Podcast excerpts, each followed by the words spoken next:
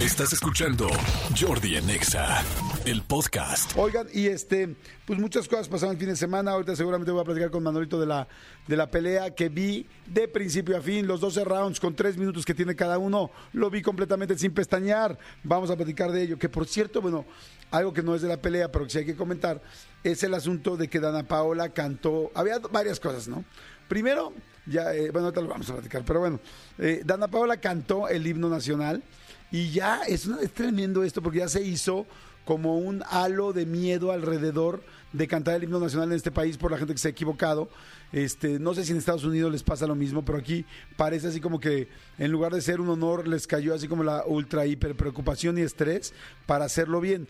Y de hecho estaba leyendo en la mañana que efectivamente Dana Paola decía que estaba feliz y que ya había pasado su peor pesadilla, que era no equivocarse con el himno nacional. Perdón, señores, o sea, yo también digo, oye, hay mucho nervio, todo el mundo está viendo, tal, luego enfrente a la, eh, frente a la pelea del Canelo. La verdad lo hizo muy bien. Eh, yo, lo, yo siento que lo hizo fantástico, lo hizo muy bien, cantó perfecto, sin tampoco exagerar, ni tampoco hacerlo este, así como si fuera en, en el patio cívico de la escuela. O sea, le metió ondita sin exagerar, ni tanto. Le, le llaman floritur- florituras, ¿no? Cuando hacen. O sea, no, muy bien. A ver, vamos a poner un pedacito. La gente que no lo vio, ella salió contenta. Les juro que yo estaba respirando con ella así de, por favor que no se equivoque, por favor que les haga bien, por favor que no les haga un gallo, por favor, porque ya, la neta, siento que somos tan tan tan este tan especiales y pues más que especiales luego nos encanta eh, tirarle mala onda a la gente. Eso es fíjense siempre hablo de cosas chidas que tenemos los mexicanos pero esa sí es una mala la neta. O sea somos somos no sé si envidiosos no sé si nos encanta ver eh, la eh, como dicen la paja en el ojo ajeno este no sé no sé como que siempre estamos buscando el error de los demás no sé si porque como todos tenemos errores, en lugar de decir, güey, todos nos equivocamos de vez en cuando y es humano, como que el mexicano parecía que todos somos perfectos. Pero gracias a Dios lo hizo muy bien. Yo les juro que respiraba con ella por favor, que se haga bien, que se haga bien, que se haga bien. A ver, escuchen un pedacito. Escuchamos respetuosamente el himno de Estados Unidos. De México, güey. De México. Y retiembla en sus centros la tierra al sonoro rugir del cañón. Y retiembla en sus centros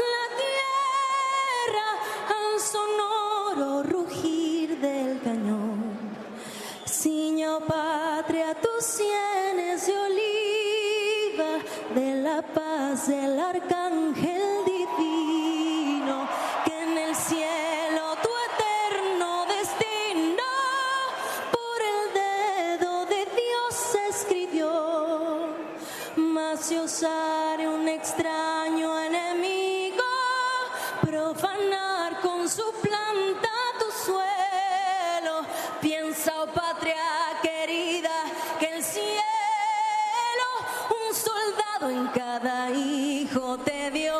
Un soldado en cada hijo te dio.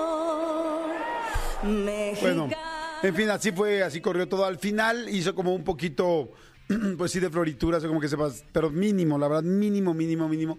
Todo lo que decían, por lo que lo estaban criticando, es que porque, porque en teoría aquí en México, todos los lábaros patrios, incluyendo, este, o el lábaro patrio más bien, todos los símbolos patrios, perdón, incluyendo el himno nacional, uno de los principales, se debe cantar, cantar de una manera marcial y muy clara y no salirte. A mí, la verdad, ya me parece una exageración, sinceramente.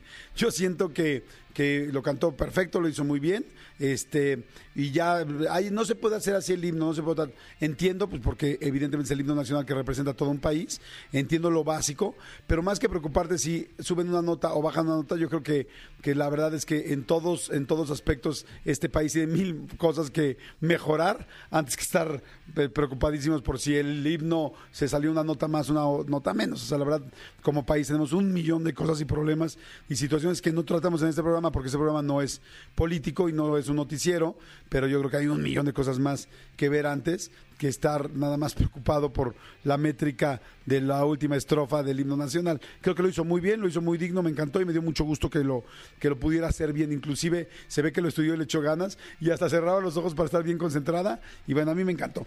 Pero bueno, señores, este ya también ya saben que YouTube inauguró este Sphere en Las Vegas, que la verdad ya bueno, el sábado así fue así como digamos que el Instagram no sacó imágenes del Sphere.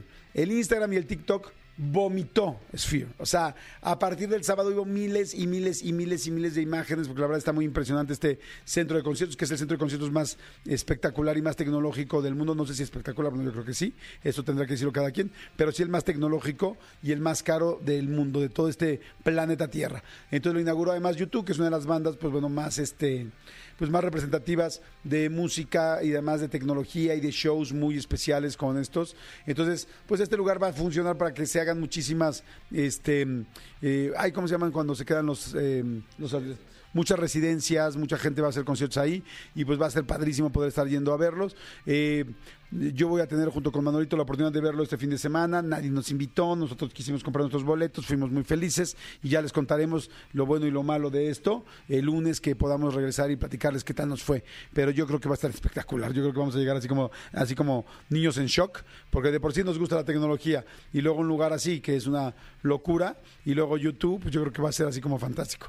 En la inauguración estuvo un chorro de celebridades, todos los dueños de muchísimas cosas allá de Las Vegas, estuvo este Paul McCartney, en fin estuvo buenísimo, pero ya les platicaremos. Yo por lo pronto decidí ya no ver más cosas en las redes para poder realmente este sorprenderme en persona y ahora que vamos a tener la oportunidad de verlo. Pero ya les platicaremos y ya les diremos qué onda. Pero bueno. Escúchanos en vivo de lunes a viernes a las 10 de la mañana en XFM 104.9.